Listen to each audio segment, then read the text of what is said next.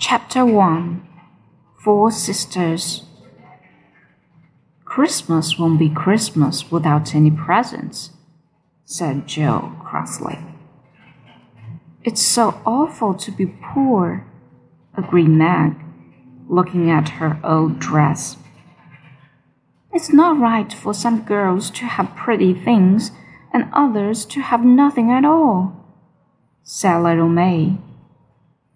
We've got father and mother and each other, said Beth gently.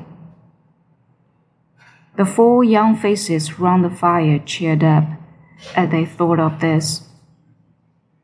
But then Jo said sadly, We haven't got father, and we haven't had him for a long time.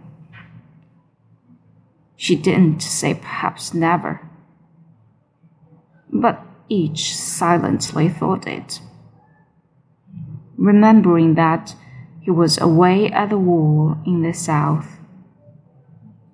Then Meg said, Mother says we shouldn't spend money on presents when our men are fighting a war.